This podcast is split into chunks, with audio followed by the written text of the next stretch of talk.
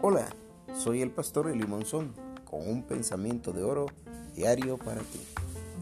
Hoy, 3 de junio del año 2020, la palabra de Dios dice en Marcos 14, 36, no sea lo que yo quiero, sino lo que tú.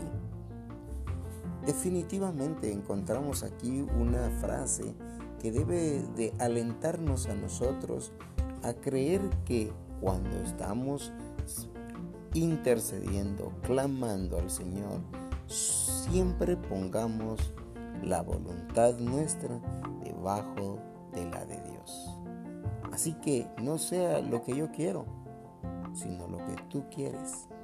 Dios sabe qué es lo mejor para nosotros. Y aunque podamos pedir tantas cosas como Él nos pide, nosotros podemos suplicarle que tenga misericordia de nosotros y haga algo mejor. No lo nuestro, sino lo que Él tiene planeado.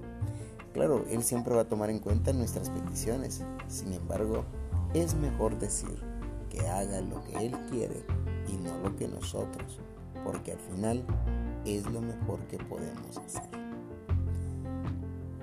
Esto nos anima a que hoy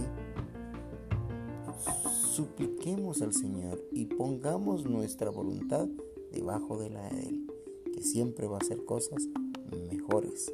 Y esto nos anima a que pase lo que pase, sometamos nuestra vida a Él. Recuerda, iluminando juntos con la luz de Jesús. Y gracias por escucharme otra vez. Te espero mañana.